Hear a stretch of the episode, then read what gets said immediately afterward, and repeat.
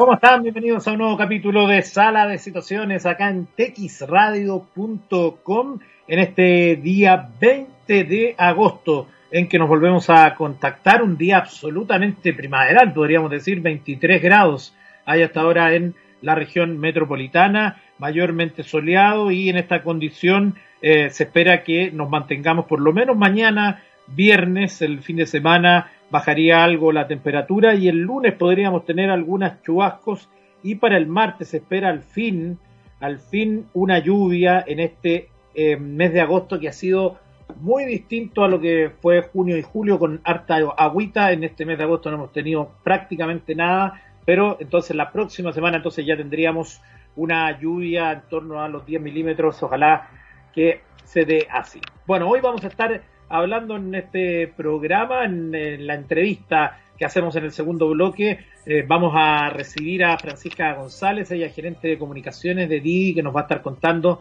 de las iniciativas que han implementado para hacer frente al escenario actual.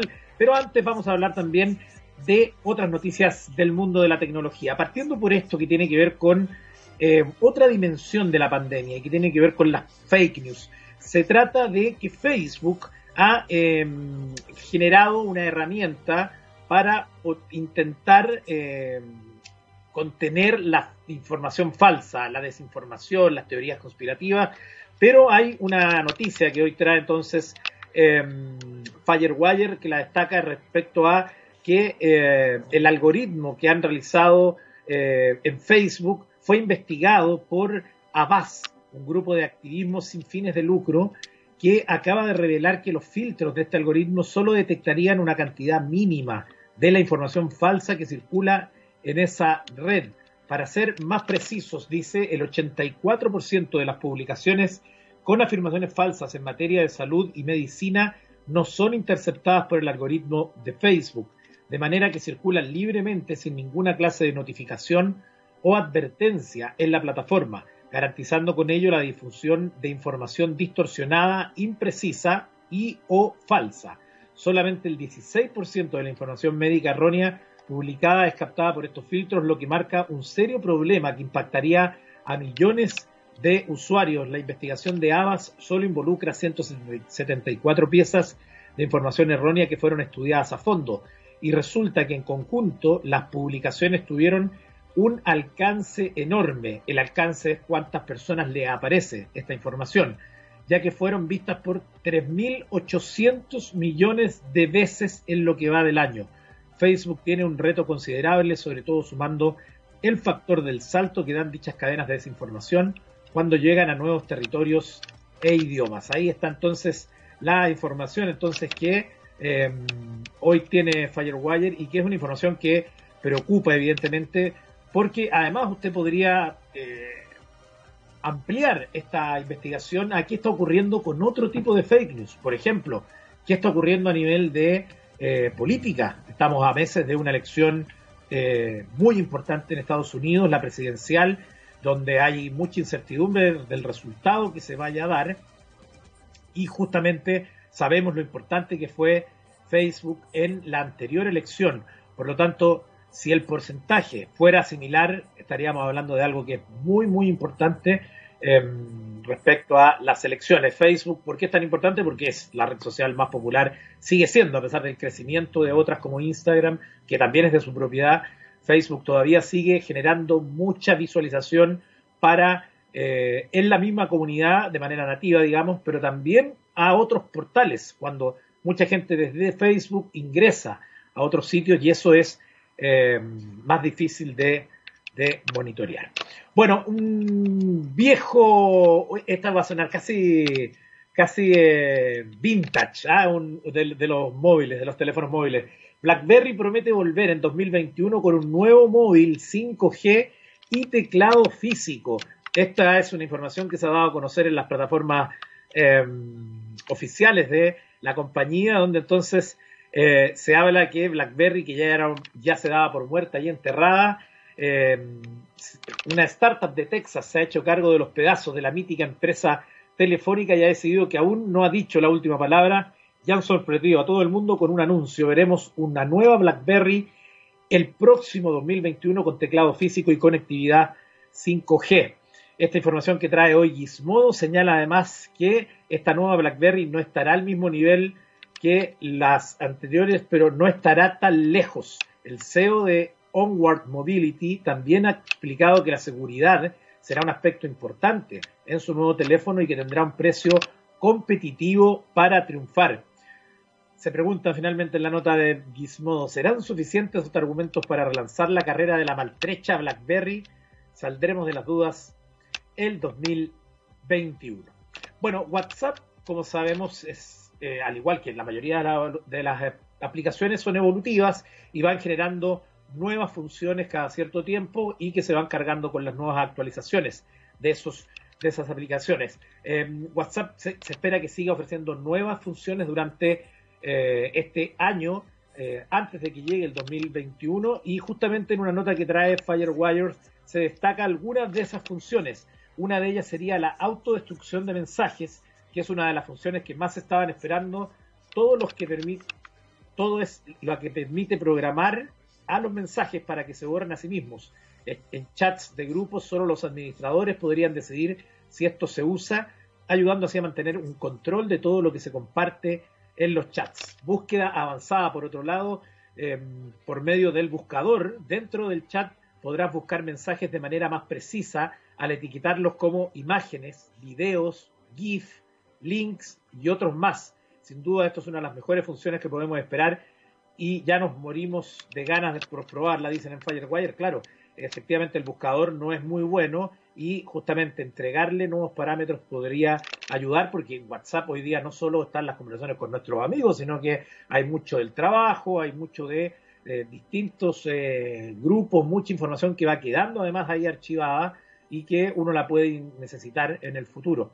También están las videollamadas grupales que por medio de este servicio de videollamadas de Messenger Rooms podrás añadir hasta 50 personas en una sola llamada de video para poder dar clases, hacer juntas de trabajo o reuniones familiares.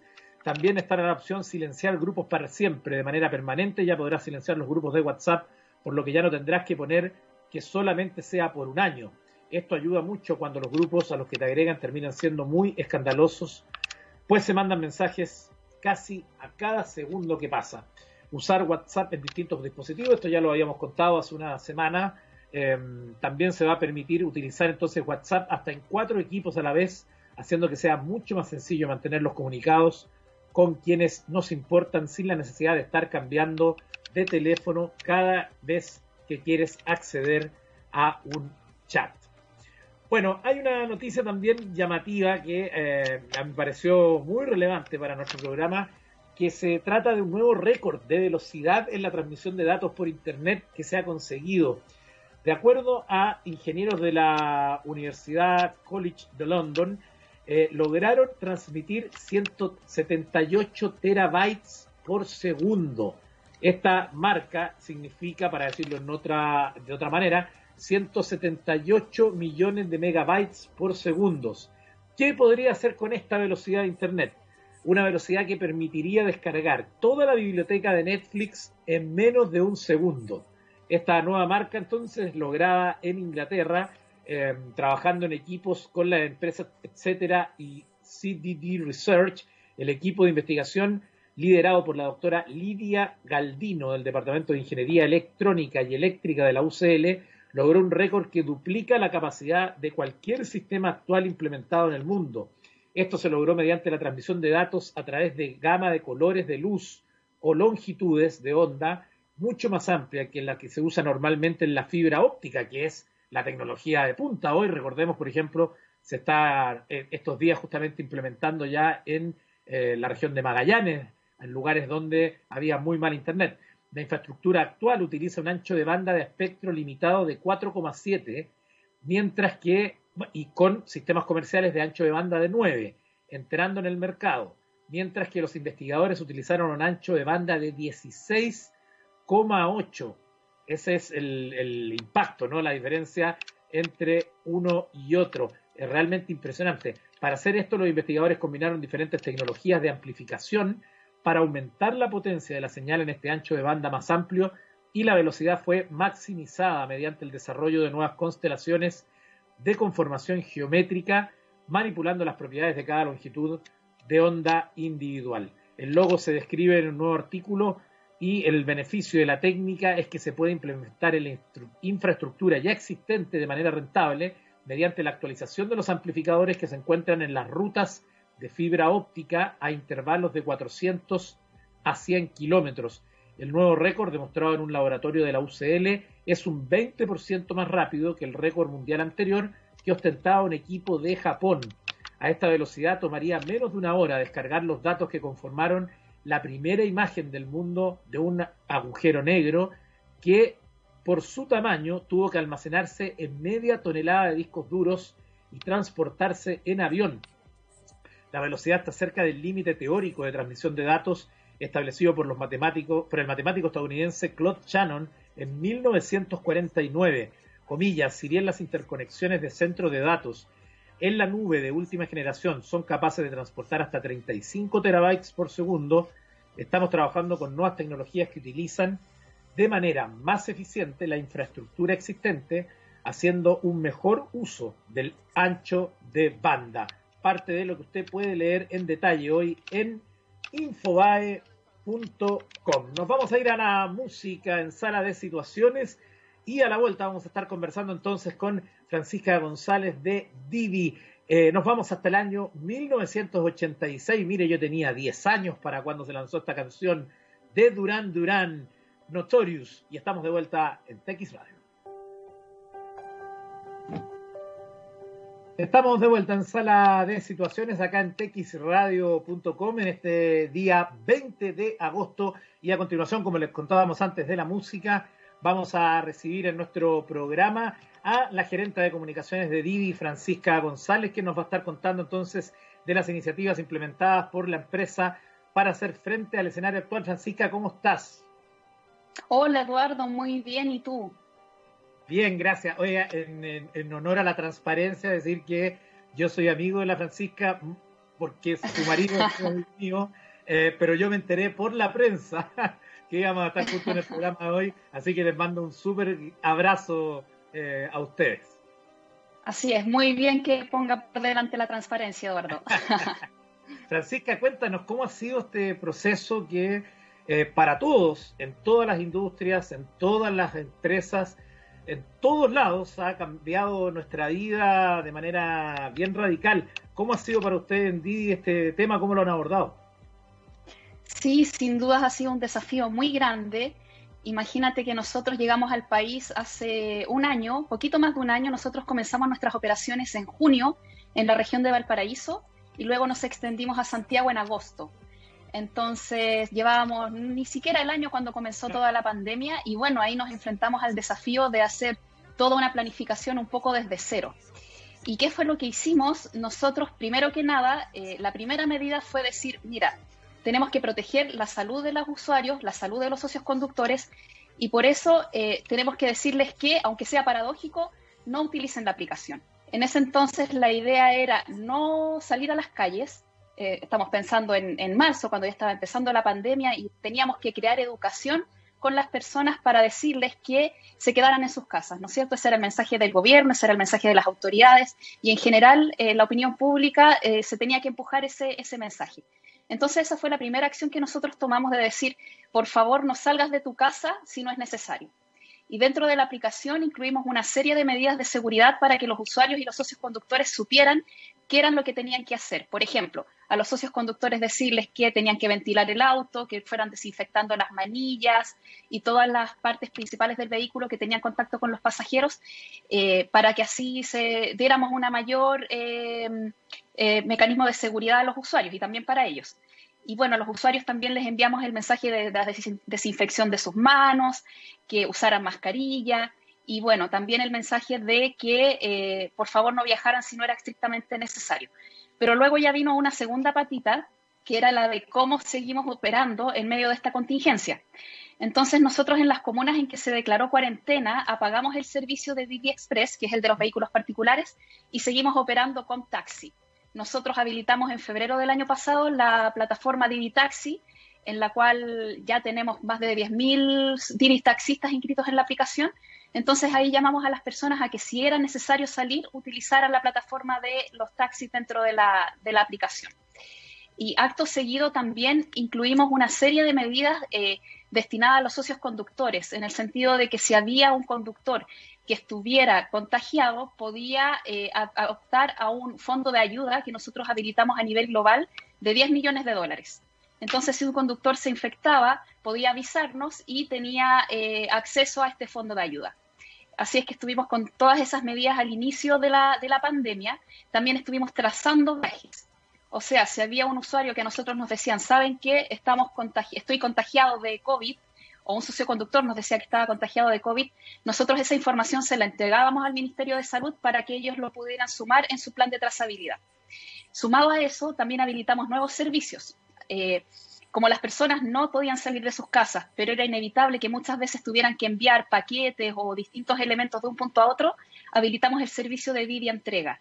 Este está habilitado en Santiago y en el resto del país para que así las personas puedan trasladar objetos de un punto a otro sin poner en riesgo su seguridad.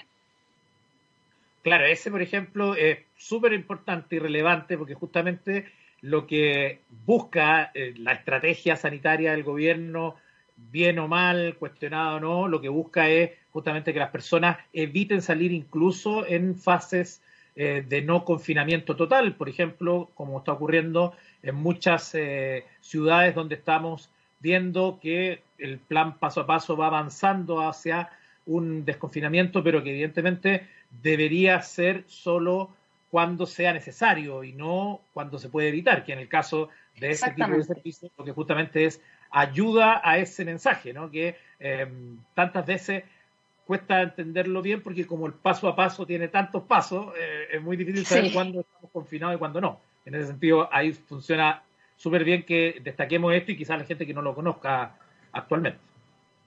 Sí, bueno, y en ese sentido recordar que la plataforma está activa solamente en las zonas donde no está, donde no hay cuarentena. Entonces nosotros a nivel interno tenemos un protocolo súper robusto de detectar cuáles son las zonas que están habilitadas, cuáles no, para así poder habilitar el servicio solamente en las zonas donde las autoridades dicen que se puede operar. Entonces hemos estado con, esa lógica desde que comenzó la, pandemia y bueno, en Santiago hemos ido apagando y encendiendo zonas a medida que se va dando esta información por parte de las autoridades. Entonces un poco como el tira y afloja. Claro, efectivamente. hay que estar ahí bien atento a, los reportes del, MinSal. ¿Qué otras medidas han tomado en Didi? Por ejemplo, yo leía de la información que nos mandaron eh, de este viaje a mitad de precio para funcionarios de servicios esenciales y adultos mayores. Sí.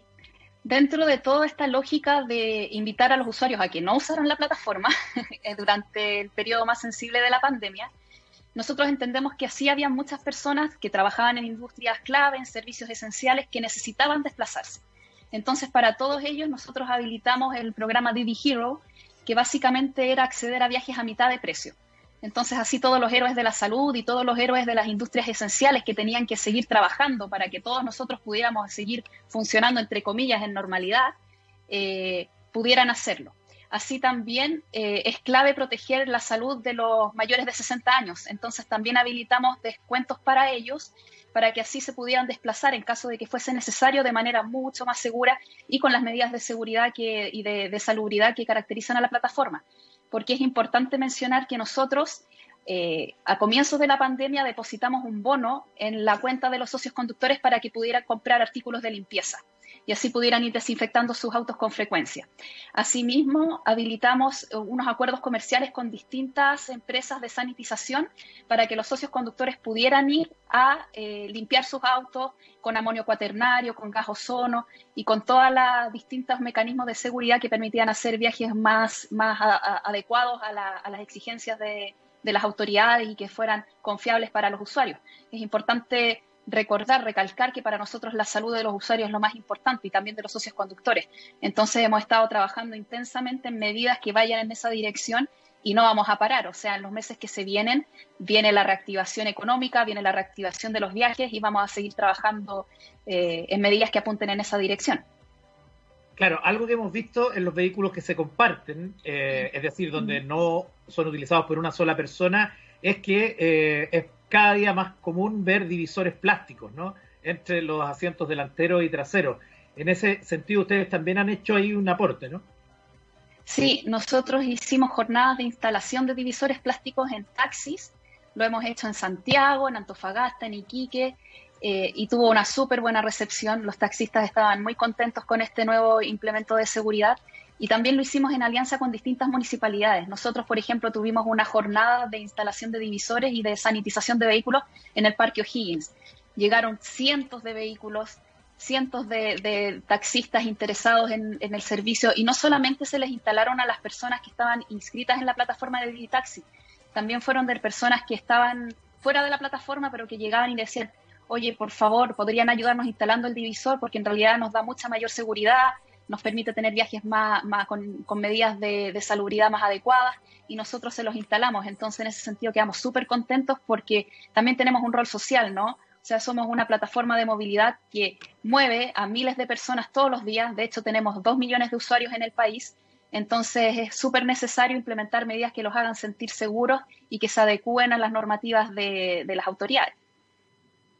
Claro, claro, efectivamente, Francisca. Bueno, estamos conversando con la gerente de comunicaciones de DI, Francisca González. Vamos a hacer una pausa musical y vamos a estar eh, de vuelta en los próximos minutos para conversar más sobre estas interesantes iniciativas que ha tomado Didi. Así que, don Gabriel, que está en los controles, le cambio la pauta porque eh, habíamos, le había dado otra instrucción. Vamos a ir a la música hasta el año 1978. Si en la canción anterior yo tenía 10 años, en esta tenía 2 años. Sultans of Swings con Dire Straits y estamos de vuelta en Sala de Situaciones y seguimos conversando con Francisca González de Didi. Estamos de vuelta en sala de situaciones y hoy estamos conversando con Francisca González, gerente de comunicaciones de Didi. Y bueno, vamos a retomar la conversación. Ella nos ha estado mencionando de las distintas iniciativas que ha implementado la empresa para hacer el, frente a este escenario de pandemia. Y ahora le queremos preguntar también sobre eh, qué es Didi Solidario. Partamos por eso, Francisca, para que nos cuente un poco eh, y no se nos vaya a quedar fuera del, espacio que nos queda en el programa. Sí, excelente consulta, Eduardo. Bueno, Didi Solidario es un nuevo servicio que vamos a tener dentro de la plataforma que va a estar destinado solamente a fundaciones y ONGs. Esto significa que si alguna fundación necesita, por ejemplo, trasladar alimentos no perecibles, trasladar frazadas, va a poder hacerlo a través de nuestra plataforma a precios muy preferenciales la idea de esto es poder brindar ayuda eh, a todo el país. Sabemos que hay muchas personas pasándolo mal, muchas personas que necesitan recibir en sus casas alimentos no perecibles, elementos para el día a día. Entonces nosotros queremos ser un actor que contribuya en esa dirección. Eh, nosotros tenemos una lógica de responsabilidad social empresarial súper intensa, entonces queremos seguir contribuyendo y habilitar este servicio. Las personas que estén interesadas en acceder a Didi Solidario se pueden meter a la aplicación y van a ver ahí una pestañita abajo donde dice inscríbete en Didi Solidario. Y ahí simplemente tienen que ingresar sus datos, eh, decir qué fundación es, incluir algunos documentos que exigimos ahí para acreditar que se trata de una fundación y eso sería todo. Es muy, muy sencillo. También se pueden contactar a través de, a través de redes sociales con nosotros y ahí nosotros podemos ingresarlos en el sistema para que puedan acceder a estos viajes preferenciales que van a ayudar a toda la comunidad. Así que estamos muy entusiasmados con este proyecto. Somos los únicos en la industria que lo estamos habilitando, así que esperamos ser eh, un actor importante para ayudar a la comunidad. Francisca, y esto tú dices, hay que ingresar a la aplicación, inscribirse, ¿y cuándo eh, va a estar disponible? O si te inscribes, ya está disponible, ¿cómo es el tema de las fechas?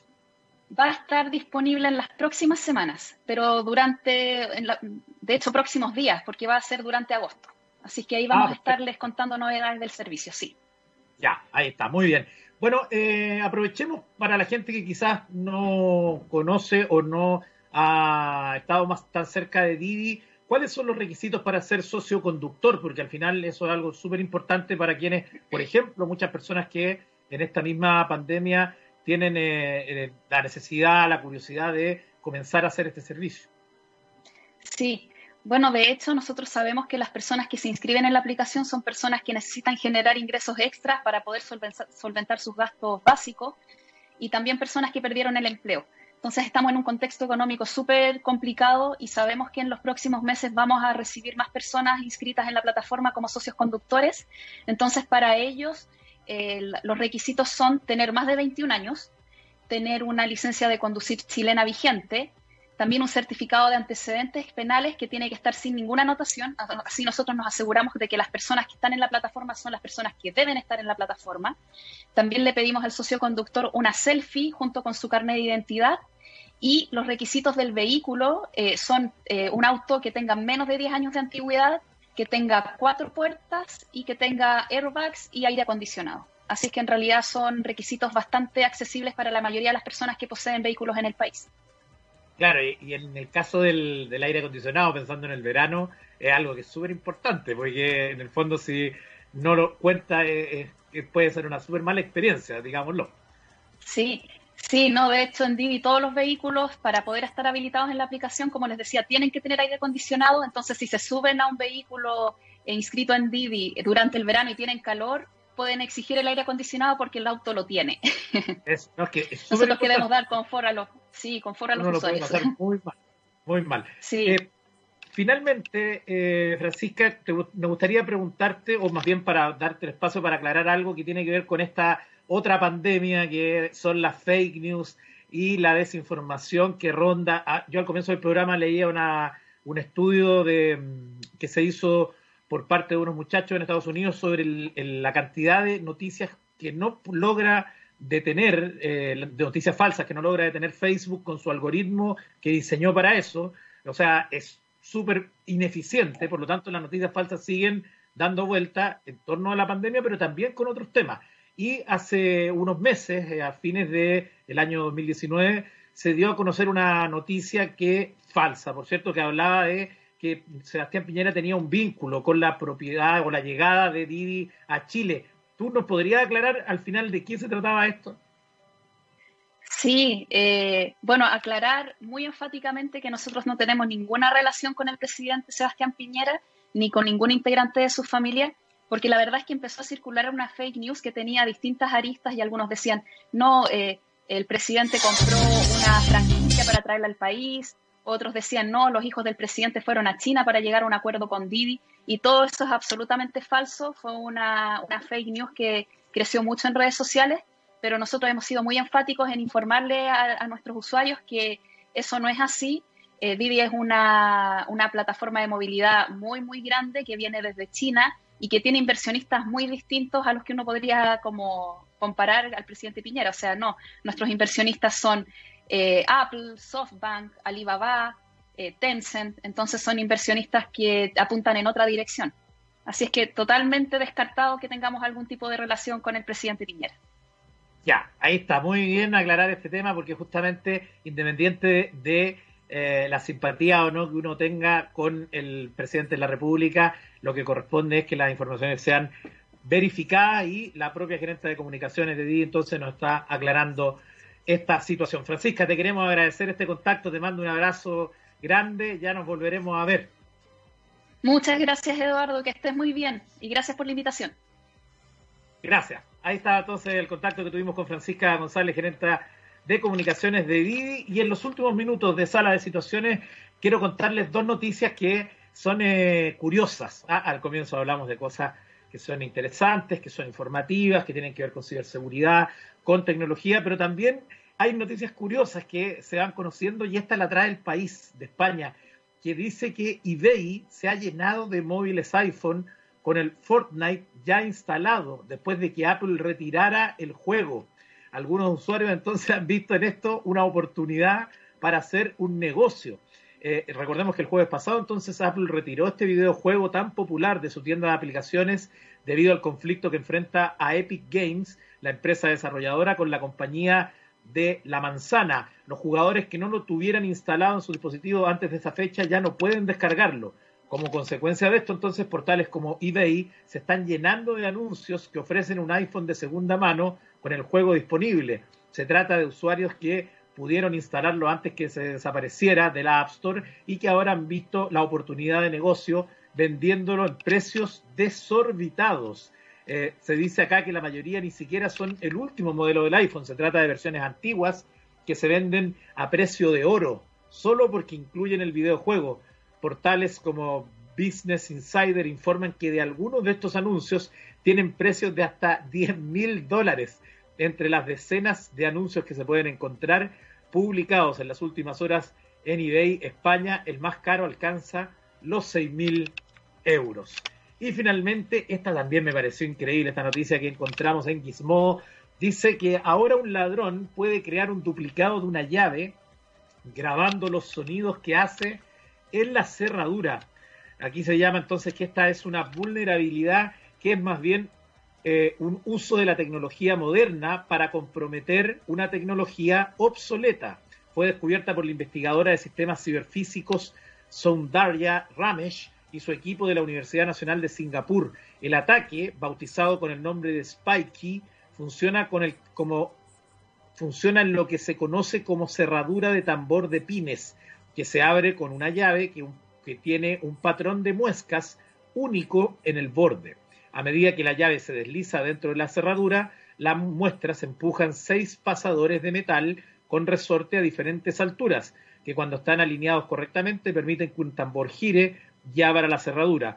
Es uno de los tipos de cerradura más comunes que existen y se usan en cualquier cosa, desde puertas hasta candados, lo que hace que este ataque sea especialmente preocupante.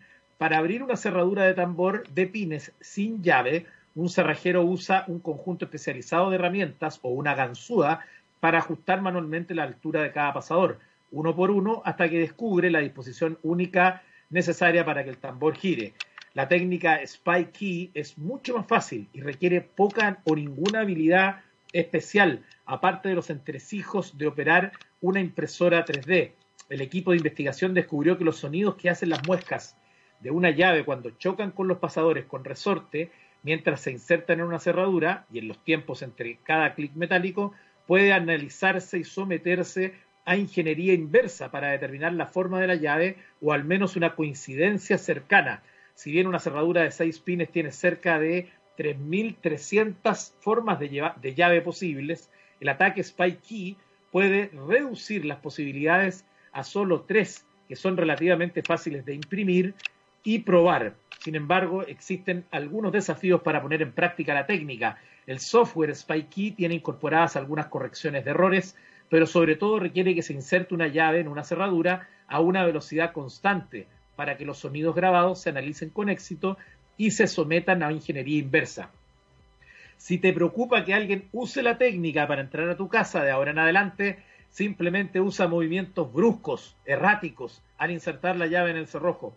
El atacante también tiene que estar muy cerca de la cerradura si usa un teléfono para grabar los sonidos para obtener suficiente fidelidad de audio para que el software haga su trabajo correctamente a menos de 10 centímetros de distancia, lo que hace que realizar un ataque encubierto con Spy Key sea muy desafiante. Pero los investigadores sugieren que un malware instalado en el teléfono de un objetivo podría usarse para grabar los sonidos de una cerradura que esté siendo abierta. También un timbre inteligente, a menudo montado justo al lado de una puerta, podría haberse comprometido y usarse para grabar los sonidos necesarios. Eso asumiendo que el área circundante sea relativamente tranquila, sin tráfico u otros sonidos que puedan comprometer la grabación. No es un ataque infalible, al menos no todavía, por lo que de momento puedes mantenerte a salvo con solo ponerte a cantar cada vez que llegues a casa y abras la puerta de entrada suponiendo que ya no lo hagas. Ahí está entonces esta noticia curiosa, llamativa, pero de ciberseguridad, pero que relaciona no solo el mundo de la seguridad informática, sino que también de la seguridad offline. Así que con esa noticia llegamos al final de este capítulo de Sala de Situaciones y nos vamos a despedir con una canción del año 1994 ahí ya tenía, le dije que la primera tenía 10 años, pero la segunda 2 años, aquí ya tenía 18 eh, años, el año 94, estaba saliendo del colegio. Sealing the Drama de Live y nos volvemos a conectar mañana acá en Sala de Situaciones.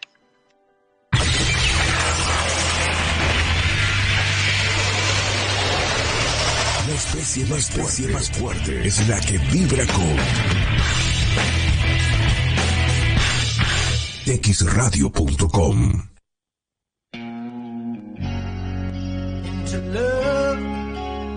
God fear, the flame, and to burn the crowd that has a name. And to right or wrong, and to meek or strong.